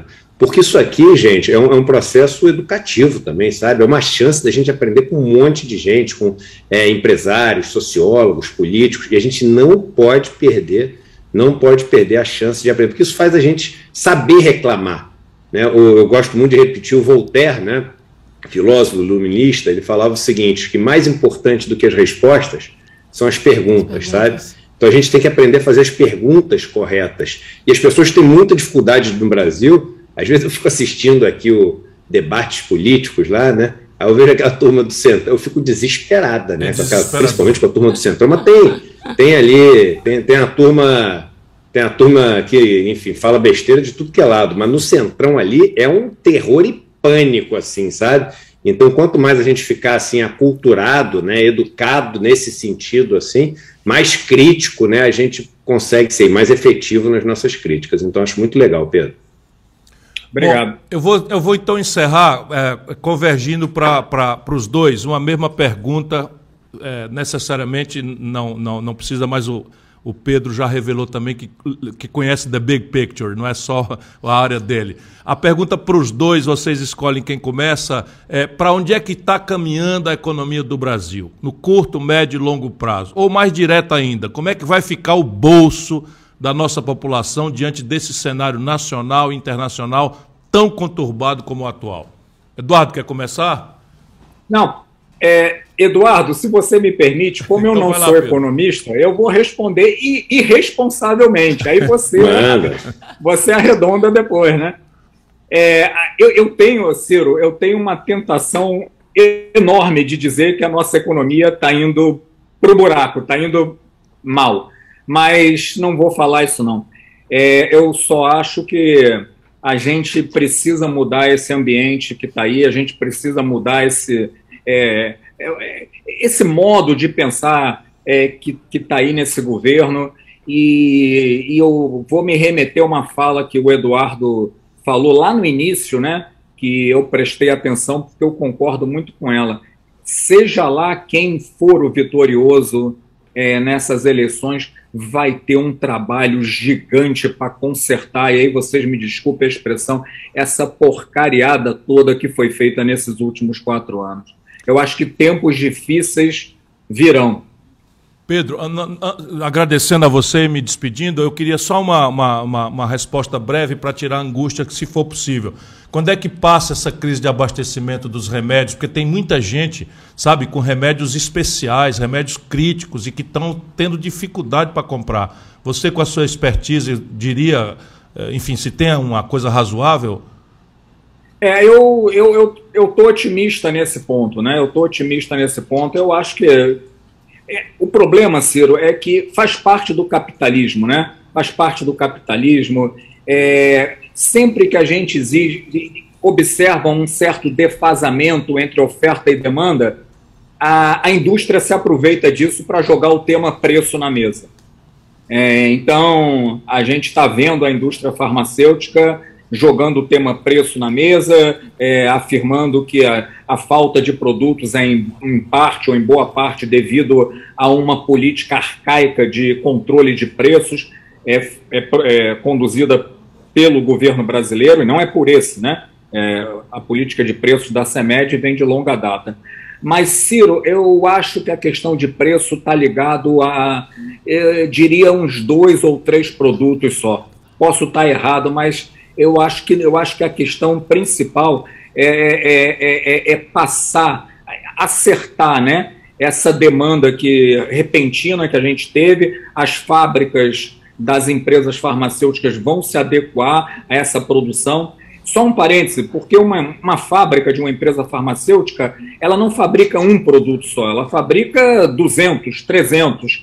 Então, para ela mudar o mix de produção, para poder se adaptar a uma demanda que está variando, isso tem um retardo, tem um delay, né? tem um retardo. Eu acho que a, na minha visão, as empresas vão se ajustar, essa demanda vai ser suprida, uma pequena parcela desses produtos que de fato há uma necessidade de negociação de preços, o governo precisa conversar, sentar à mesa através da CEMED, que é a Câmara, Câmara Reguladora de Preços de Medicamentos, sentar à mesa com os empresários e resolver. Agora, Ciro, é, eu acho que os problemas que vêm é, da escassez que vem da China, esses são mais graves. Esses são mais graves. E a gente só pode torcer para que não tenha mais lockdown, que perturbe toda a cadeia logística de importação dos produtos da China. Muito obrigado, Pedro. Grande Eduardo, como é, como é que é, vai faz... ficar o bolso do brasileiro? Tá pronto aí. Fazendo, fazendo, fazendo um agora, trocadilho agora aí. Vamos botar aí o basta de abuso. Vamos botar, por favor. É, é, é, eu falei uma coisa, é movimento é, basta eu, de abuso. Já, eu já sei, eu tinha aqui. Perfeito. Movimento basta de abuso. Entra lá, pessoal. Vamos todo mundo. Vamos ajudar. Não é possível a gente ser tão passivo. Sabe? Levanta, Brasil. Acorda, meu irmão. Não é possível a gente ficar aqui esgoelando. Vamos ajudar os movimentos. Movimento basta de abuso.org para conter abusos dos juros que levaram 66 milhões e 600 mil brasileiros à humilhação do SPC. Vamos agir. Diga lá, grande Eduardo. Fazendo um trocadilho, você perguntou o que vai acontecer com a economia brasileira, né? Fazendo um trocadilho com o que o Pedro falou, que eu até tomei um susto. Vai dar match, né? Não foi ele que ele falou, vai dar match, né? Então, fazendo uma brincadeira, se continuar assim, vai, vai dar, dar match, né? Vai dar então, match. é. Bem, falando agora, tentando, enfim, fazer uma análise desse caos que está acontecendo, Ciro. É, e, e, imaginando né, que a gente não vai fazer uma mudança brusca, que eu, eu acho que a gente tem que fazer uma mudança brusca, eu quero fazer essa mudança brusca e vou fazer tudo que tiver ao meu alcance para contribuir para a gente terminar com esse pesadelo é, o que acontece com o Brasil, com, enfim, com esse governo de genocidas, de, de perversos, é, o quanto antes. Mas qual o problema? Primeiro, né, a gente, é, no Brasil, a gente, enfim, destruiu né, a nossa indústria. Né? Segundo, a gente não entendeu que nesse mundo que a gente vive hoje, né, é, que é um mundo onde o setor de serviços é cada vez mais importante, software né, é, é algo que faz toda a diferença na produtividade. O Guedes, ele tem a cabeça né, de 50 anos atrás. Então, o Guedes é aquele cara que tem a cabeça, quer dizer, não deixa o, deixa o câmbio desvalorizar, que a gente vai fazer a nossa indústria florescer e vai começar a exportar um monte de coisa. O mundo é diferente, Ciro. Não adianta hoje em dia você achar que vai desvalorizar e você vai vender sapato mais barato na, na Europa, se lá na Índia o cara tem uma máquina que faz 10 sapatos enquanto a tua máquina faz um sapato aqui. A tecnologia é dolarizada. E aí o que, que acontece? Quando você pega, né, deixa a, a moeda desvalorizar assim para caramba, desmonta a capacidade industrial que você aqui dentro, tem aqui dentro. E pior, desmonta a sua, desmonta a sua capacidade de criação e para de investir em pesquisa, desenvolvimento, etc. O que, que acontece? Acabou. Você não consegue comprar a tecnologia do cara lá fora, porque o negócio é em dólar. E aí você vai ficando para trás, para trás, para trás, vai perdendo produtividade, perdendo produtividade, perdendo produtividade. Aí você pega o setor financeiro, que é um setor que é zero produtivo, banco não produz uma cadeira, né, um alface, não produz, não monta nada, o banco é um intermediário ali, e aí você pega e dá para esse setor o principal naco de toda a riqueza que é produzida no país. O que, que aconteceu? E a gente conversou sobre isso, Ciro. No começo da pandemia, eu falei assim: olha o que, que vai acontecer. O governo está fazendo tudo para ajudar os bancos, os bancos estão passando aí sem nenhum soluço, nenhum é, lucro recorde, e as pessoas estão ficando todas endividadas, as empresas estão ficando todas endividadas e várias quebrando. O que, que vai acontecer? Quando a gente voltar da pandemia, tudo que é dinheiro que cair na mão das pessoas vai ser para pagar dívida. E aí o que, que acontece? Você não tem o dinheiro que cai na mão das pessoas virando investimento. O dinheiro que cai na mão das pessoas não é utilizado para abrir uma loja, para abrir uma fábrica, para abrir uma confecção. Não, é utilizado para pagar a dívida de banco. E a dívida de banco vai ser para enriquecer os caras que compram dívida pública, que nessa taxa de juros de 13%, faz essa é, bola de neve crescer ainda mais. O que, é que isso faz com a produtividade do país? Diminui ainda mais a produtividade do país. Aí você, no desespero, faz assim, então abre a fronteira para todo mundo, para poder entrar, as pessoas poderem consumir. Aí você mata ainda o que sobrou aqui. Você faz isso de uma maneira desesperada desorganizada. E aí a gente vira uma economia de setor primário. Né? A gente vira uma economia extrativista.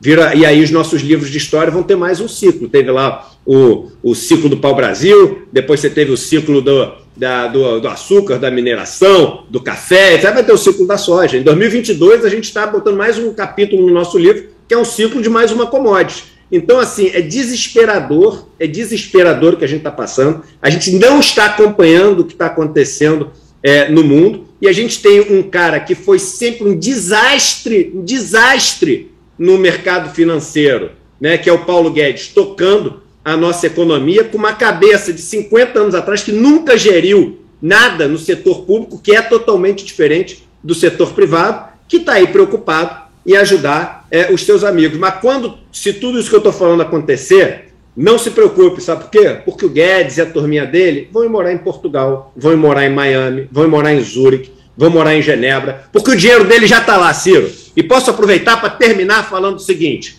nunca vamos nos esquecer, e toda oportunidade que eu tiver, eu vou relembrar Paulo Guedes, nosso ministro da Economia, que é a pessoa que deveria zelar para que os impostos ficassem aqui no Brasil, para que os empregos ficassem aqui no Brasil, para que as oportunidades ficassem aqui no Brasil, para que os investidores trouxessem seu dinheiro para o Brasil, tem o seu dinheiro em um paraíso fiscal. Tem 10 milhões de dólares, que são 50 milhões de reais, agora crescendo, hoje já são 54, porque o dólar não para de subir com as besteiras que esse governo não para de fazer. 54 milhões de reais em paraíso fiscal. E a gente esqueceu desse escândalo no Brasil. E está tudo bem para as pessoas. O ministro da Fazenda ter 50 milhões de reais em paraíso fiscal. Então é o seguinte: é, não dá para esperar uma coisa boa se a economia continuar assim. Vai dar match.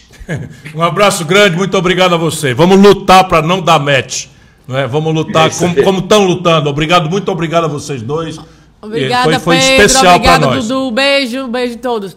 Muito obrigada. Foi Valeu. Beijo. Abraço, tchau, tchau. Abraço, gente. Bom, aqui, aqui, aqui, hora da gente falar do movimento Ideias para o Brasil, o Ciro. O quê?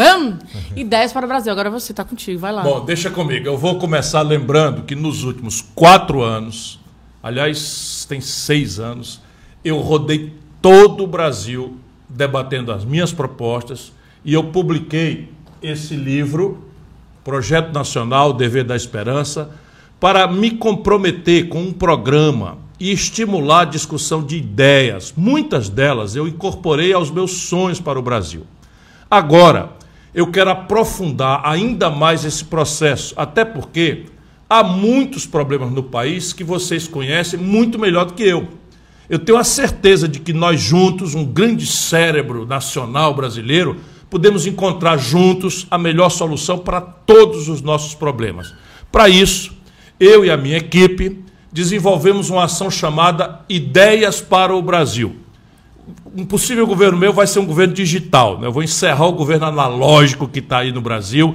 Né? O Brasil tem um governo do século XIX. Não? Então, e eu quero fazer esse exercício já agora para a gente construir de baixo para cima uma compreensão das grandes questões, soluções, ideias, boas experiências, boas práticas. Enfim, essa ação então vai ser chamada Ideias para o Brasil. Nós criamos 148 grupos para cada sub-região do país, 23 grupos para discutir grandes temas nacionais, como educação, saúde, segurança, e grupos que discutem os problemas e soluções de várias categorias profissionais, ou seja, você pode mandar uma proposta relacionada à sua região, ao conjunto do Brasil e à sua própria profissão, à área que você tem mais conhecimento e que pode dar uma boa ideia.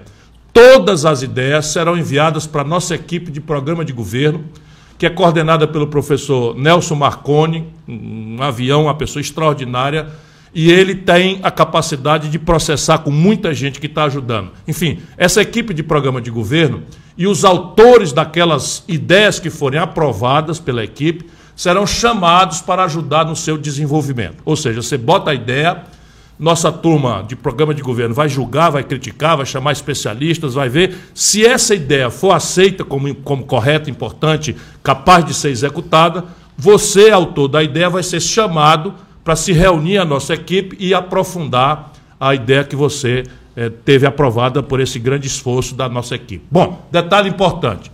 Você, isso aqui é um detalhe realmente muito importante. Você não precisa votar em mim para participar. Sabe, não, vamos, tem muitos caminhos onde eu vou procurar o voto, o apoio, enfim, mas aqui eu quero fazer um grande debate juntando, não me importa se você é de direita, se você é de centro, se você é de esquerda, se é liberal, se é conservador, se é socialista, se é comunista, não importa. O importante é a ideia que você tem para o país e eu quero recolher essas ideias todas e aquelas que forem aprovadas, volto a dizer, você mesmo, independentemente de votar no outro candidato ou em mim, você vem para nos ajudar a estabelecer essa, essa, essa, vamos dizer, esse plano, esse projeto nacional que tem os técnicos, mas é preciso ter também a experiência que talvez só você tenha no olhar de um determinado problema. Isso nunca foi tentado no Brasil. E aí, meu irmão, não é uma enganação daquelas que pedem para você mandar uma proposta e ela fica perdida lá numa página da internet sem gerar nenhuma consequência. Se a sua ideia for boa, tiver fundamento, tiver for prática, tiver viabilidade, considerar os limites institucionais da lei, da Constituição, o dinheiro, etc, etc, enfim, se a sua ideia for boa, praticável, ela será incorporada ao meu projeto de governo. Um verdadeiro projeto nacional do povo, pelo povo e para o povo. Eu tomei essa iniciativa porque eu não posso admitir que o nosso futuro seja decidido com base no candidato menos ruim ou no que você odeia menos. Meu irmão, fala um pouquinho. Não é possível que a gente vá levar o Brasil com esses problemas e você agora ser obrigado, sem perceber, a votar no coisa ruim para não votar no coisa pior, ou votar naquele que se odeia menos. Sabe? O nosso futuro tem que ser decidido com base em ideias, bons diagnósticos, boas propostas.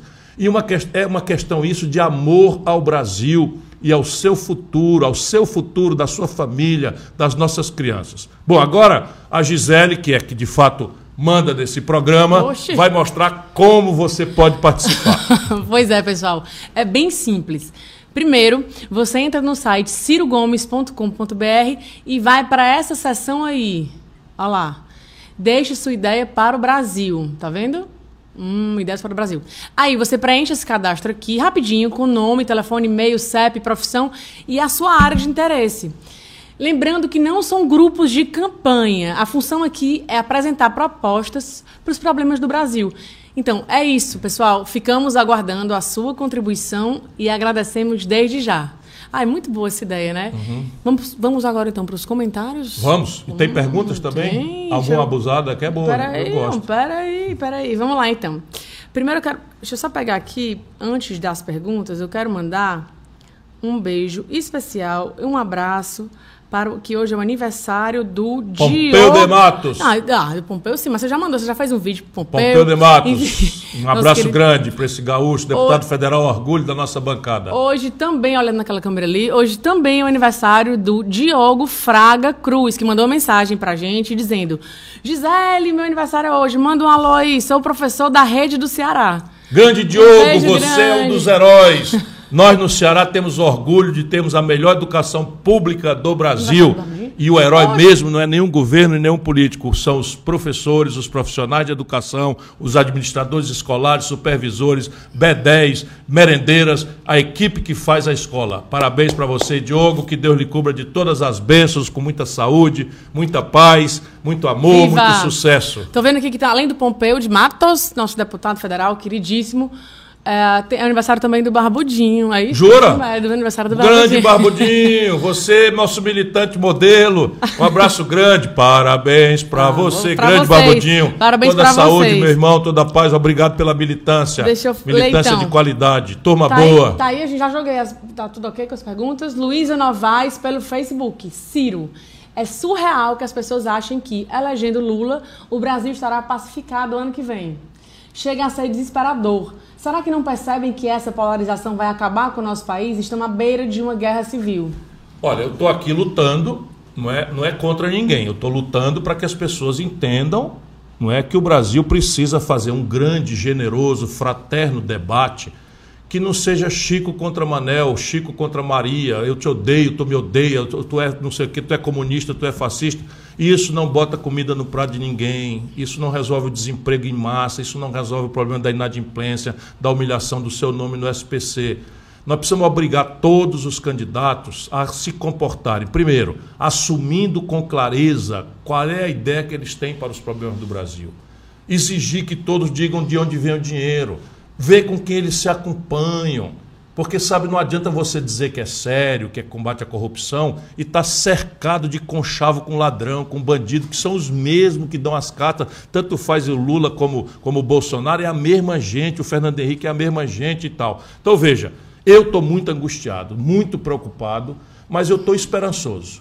É, eu estou esperançoso porque eu, eu percebo que cresce no meio da família brasileira a percepção de que nós temos que nos livrar dessa bola de chumbo, dessa polarização despolitizada, odienta, para que o Brasil se livre do passado, aprenda das lições amargas e boas que nós tivemos do passado, mas vamos nos, vamos, vamos nos dirigir para o futuro. Eu estou dando a minha vida, todas as fibras do meu coração, todos os, os sabe, as células do meu cérebro e tenho sido muito ajudado por muita gente. Enfim, não é fácil mas eu vou ter um pedido a Deus que ilumine a minha palavra para tocar o coração do povo brasileiro, para que a gente encerre essa crônica de ódio, porque, olha, não é possível. O Brasil não aguenta mais, sabe? 70% do povo do Sul, do Sudeste, do Centro-Oeste, do Norte vota no Bolsonaro para protestar contra a corrupção do Lula, a, a, crise econômica trágica que o Lula produziu no Brasil, e agora a gente vai chamar o nosso povo para protestar contra o fracasso trágico do governo Bolsonaro, votando no Lula de volta. Olha, isso não parece ser uma atitude muito sadia para o nosso país. Deus abençoe que a gente ache o caminho. Que a gente ache o caminho. Eu tenho muita fé, muita esperança, né? Eu também tenho. Chico Jimenez pelo Instagram. Ali, Ciro, em um eventual segundo turno seu contra Bolsonaro, você buscaria o apoio do PT? Veja, o presidente do Brasil tem que reconciliar a nação brasileira. Nós precisamos fazer um debate, um debate quente, aceso, porque, sabe, ladrão é ladrão e tem que ser chamado de ladrão. Incompetente é incompetente, tem que ser chamado de incompetente. Você não pode ser leviano. Você não pode andar falando as coisas e não, dê, não dar substância e tal. Eu estou procurando, eu sou duro, porque eu estou muito indignado. Hoje eu comecei essa live aqui, sabe, quase que eu peço perdão a vocês, hoje eu não vou fazer. Porque a gente manter o espírito elevado, as pessoas olham para a gente, hum. porra, diante de um país que está cobrando juro de empréstimo consignado do auxílio emergencial de quem está passando fome, sabe? E, e, não acontecer nada, sabe?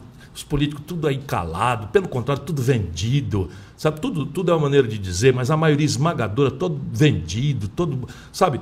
É, é duro demais. Porém, eu preciso ter essa noção. Então eu vou levar esse projeto, se eu tiver a honra amanhã de merecer a maioria, eu vou dar a mão a todos os brasileiros. Isso por quê? Porque eu só vou ser eleito se acontecer uma revolução na cabeça das pessoas. Por quê? Porque eu sou o único que enfrenta o sistema, o único que está denunciando esses abusos do setor financeiro, o único que está dizendo que vai acabar com o teto de gastos com toda clareza, o único que está dizendo que vai refundar as regras do, traba do trabalhismo perseguido do Brasil, o único que tem uma proposta de reforma tributária que diminui os impostos da classe média e do povo trabalhador para aumentar o tributo dos super ricos que não pagam nada de imposto. Isso tudo está escrito, vou, vou mostrar de novo, tem números, eu sei que tem solução para o Brasil, mas a luta é política. Vamos ver se é o plano de Deus. Eu assumindo, eu quero reconciliar todo mundo. Sabe, o povo que votou no Bolsonaro, 70% é o nosso povo. Tem que ter humildade, é o nosso povo. O nosso povo votou absolutamente angustiado para protestar, magoado, para protestar contra um fato real. Essa extraordinária crise econômica que está aí foi produzida pelo PT, o Bolsonaro está agravando, traiu, mentiu, enganou, matou, é uma figura desqualificada? Eu não tenho a menor dúvida. Mas essa crise que está aí foi produzida pelo Lula e pelo PT. Sabe, a ladroeira generalizada com que o Lula montou o modelo de poder dele está repetida. O Lula está agarrado com a Eunice Oliveira aqui no Ceará, tentando destruir um projeto que produzia a melhor educação pública do país. Sabe?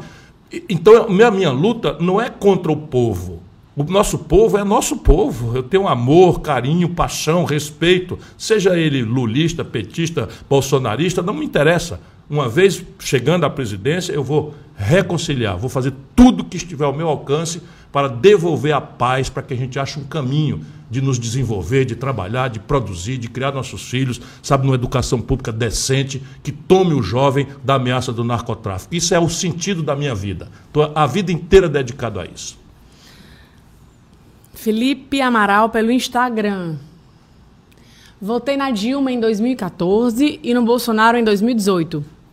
Me arrependi em ambas. Você está com a faca e o queijo na mão para conquistar os que não irão nem do Bolsonaro e muito menos do Lula. Se prepare para os debates, apresente projetos concretos e fale o linguajar do povo. Estou contigo. Obrigado, meu irmão. Obrigado, Felipe. Olha, não é culpa sua, não. Esse arrependimento é da esmagadora maioria do povo brasileiro. Por quê? Porque a gente tem sido empurrado pelos grandes mecanismos do sistema, da elite, a votar passionalmente. Então eu me lembro assim, a primeira eleição direta do Brasil foi em 89. Tinha gente que você não tem ideia, como nós temos redemocratizado o país, você deve ser mais jovem, mas tinha gente, sabe, em todos os partidos, extremamente qualificada.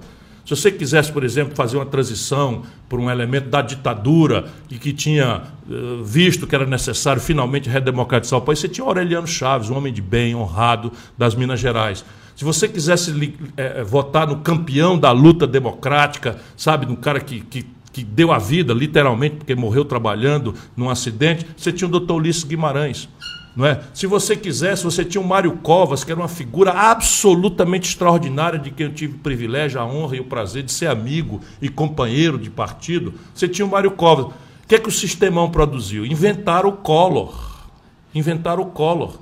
E inventaram o Collor em cima de quê? Era o jovem caçador de Marajá que ia moralizar e tal. Tudo falso, tudo mentira.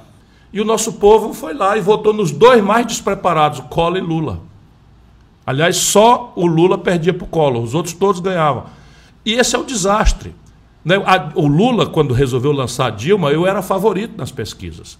E o Lula resolveu lançar Dilma que não tinha a menor vocação política. A menor vocação. A Dilma não era uma má pessoa, mas não tinha a menor vocação política. O que, é que o Lula queria?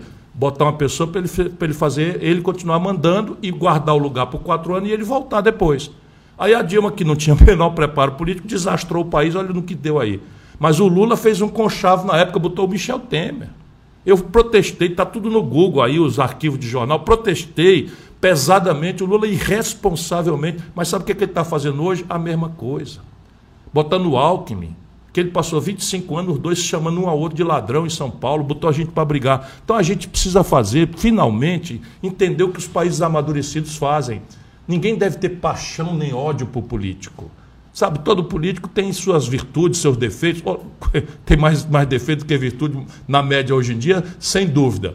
O que, que você tem que fazer? Bota um pezinho atrás, irmão. Bota um pé atrás, bota eles todos para discutir, ver com quem ele está. Ou seja, o seu voto não pode ser um voto sentimental, ainda que todas as obras humanas sejam emocionais. Portanto, não se arrependa, você é só vítima e estão tentando fazer de novo. Ora, veja se pode. 70% do povo do São Paulo, Rio de Janeiro, Minas Gerais, Rio Grande do Sul, vota no Bolsonaro para protestar contra a corrupção e a crise econômica produzida pelo Lula e pelo PT. Agora o sistemão quer que você vote no Lula para protestar contra o fracasso do Bolsonaro. O Brasil não aguenta mais. Não mesmo. Kleberson Ferreira, aí pelo Facebook. Ciro, quais as propostas de ajuda para as pequenas e médias empresas emplacarem seus negócios? Olha, nós temos que fazer um punhado de coisas e, basicamente, ela, o primeiro movimento é tirá-las do Serasa, onde elas estão com a faca no pescoço. Hoje você tem 6 milhões de empresas brasileiras, a maioria pequenas e médias empresas, inadimplentes na antessala da falência. Então, tem uma proposta que vai usar um, um, uma, uma, fração das reservas cambiais para trocar esse escorchante juro brasileiro por um juro internacional que tende a perto de zero, descontado a inflação, a taxa de câmbio é tranquila, enfim, está bem estudado uma reestruturação da dívida das empresas pequenas e médias. Especialmente das grandes também, mediante adesão a um programa de investimento, de retenção de emprego formal, com carteira assinada, enfim. Mas a grande tarefa que o governo brasileiro tem que chegar junto das empresas é restaurar a capacidade sistêmica delas competirem, especialmente com a competição estrangeira. Isso aqui quer dizer o seguinte: simplificar o sistema tributário. Não é razoável que haja cinco impostos sobre valor adicionado no Brasil. PIS, COFINS, ISS, ICMS e IPI. Cinco. Se botar uma contribuição social sobre o lucro líquido, você, você não, não, não é possível isso. Então é preciso. Está tudo proposto aqui. Então, crédito para reestruturar o passivo e financiar o investimento com juros que sejam compatíveis com a competição internacional. Isso significa que eu vou trazer a taxa de juros para um padrão absolutamente diferente do que está aí. Para isso, eu preciso remover as duas causas dos juros serem exorbitantes. O desequilíbrio estrutural das contas públicas do Brasil, que faz o Brasil ser o maior tomador de dinheiro e levantar a taxa de juros lá em cima. A proposta está toda escrita aqui, como é que é? Saneia as contas públicas para o juro cair. E a outra razão é o cartel é que o Lula, de novo o Lula e o Fernando Henrique, servindo a esses ao baronato financeiro, concentraram 85 de cada 100 transações financeiras na mão de apenas cinco bancos no Brasil. e eles estão operando em cartel. Então é preciso desfazer esse cartel e o primeiro dia do meu governo já vai fazer o Banco do Brasil e a Caixa Econômica saírem desse cartel, porque no Brasil é assim: o cara vem do banco privado para o Banco do Brasil, joga o jogo dos banqueiros dentro do Banco do Brasil e depois sai do Banco do Brasil e vai para um banco privado. No meu governo vai acabar isso. Quem vai dirigir o Banco do Brasil e a Caixa Econômica serão profissionais de carreira dessas duas instituições e eles terão a, a capacidade de fazer a, o, o, primeiro passo da descartelização, ou seja, do combinemos, de empurrar a goela abaixo do povo brasileiro, das empresas, juro alto, tarifas absurdas e abusos, né, até na, no relacionamento, como nós estamos vendo agora, os caras vão fazer crédito consignado no auxílio emergencial, que é o, o restinho de comida. Eu não estou conseguindo dormir, sabe, sem fazer alguma coisa, pelo menos repetir para vocês, irmão, não é possível nós chegamos a esse limite. Enfim, mas adiante disso, nós precisamos preparar o mundo produtivo brasileiro, subir o morro, sabe? Ir ao encontro do pequeno e médio empreendedor para ajudá-lo a entender o que é a economia do conhecimento, digitalizar os procedimentos, estabelecer caminhos para que eles possam fazer concorrência cooperativa, ou seja, se juntar vários pequenos para cumprir algumas etapas da sobrevivência da empresa, por exemplo, compra de insumos juntos. Também tenho experiência disso aqui no Ceará. Acompanhe o debate, tente entrar no meu site, que isso aqui tudo está bem explicado, mas as empresas brasileiras estão sufocadas hoje. Eu pretendo libertá-las, retomando o desenvolvimento brasileiro. Deixa eu pegar aqui a próxima. Marília Barreto, pelo YouTube. Olha lá. Ciro, como é a sua proposta de fornecer internet para quem mais precisa? Bom, primeiro é nós vamos boa. financiar a internet para todos. Nós vamos financiar tablets e smartphone em 36 vezes sem juro para todo mundo.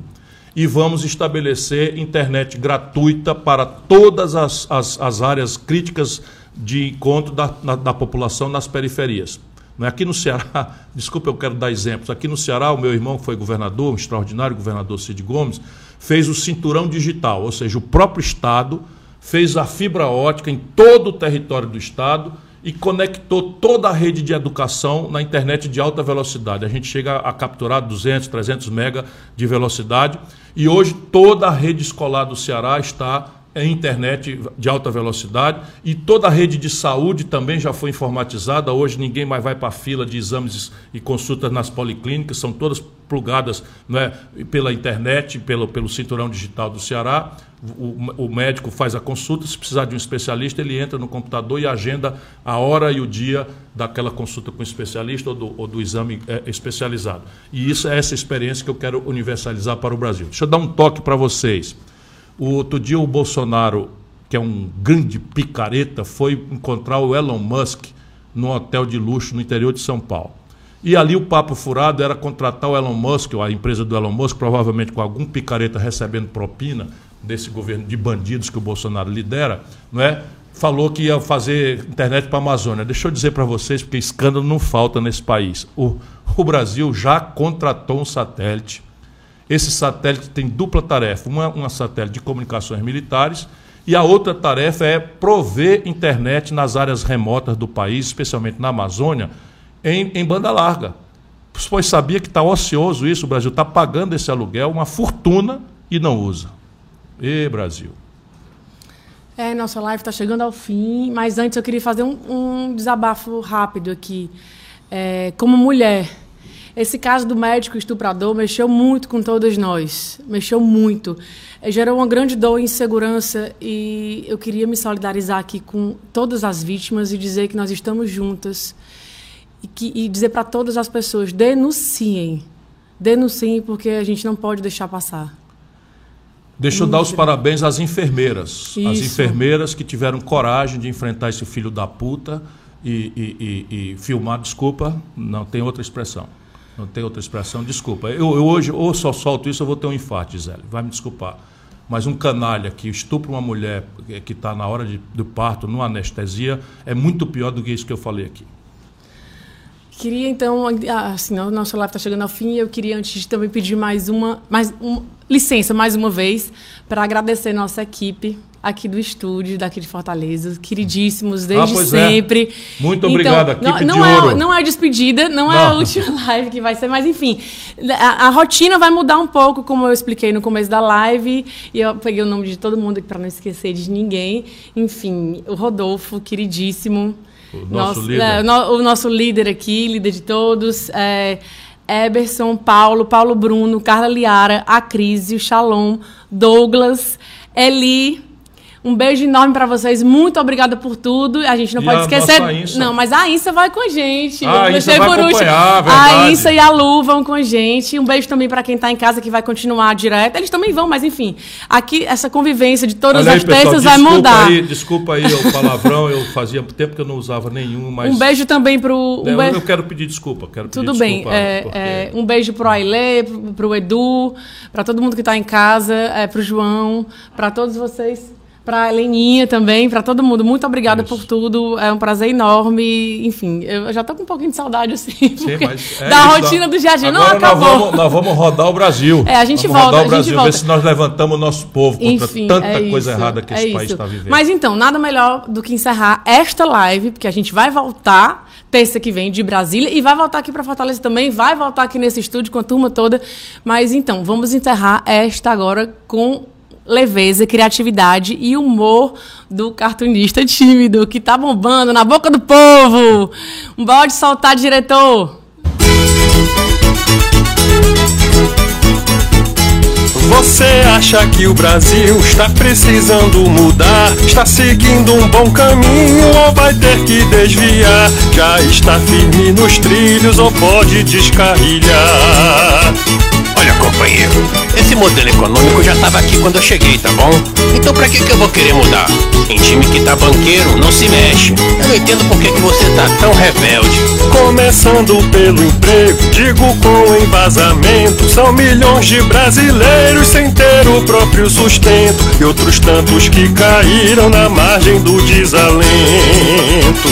Meu querido, é para isso que serve política compensatória, ora. Você jogaria um Bolsa Família qualquer e ainda sai como pai dos pobres. É reeleição na certa. Sobre a educação também tenho que falar. Tanta criança na escola sem saber ler nem contar. Imagine as que estão fora, isso tem que melhorar. Olha aqui, ó. Sinceramente, eu não consigo entender essa obsessão que o povo tem com diploma, pô. Aprender a consertar uma máquina de lavar roupa? Ó, agora todo mundo quer fazer universidade?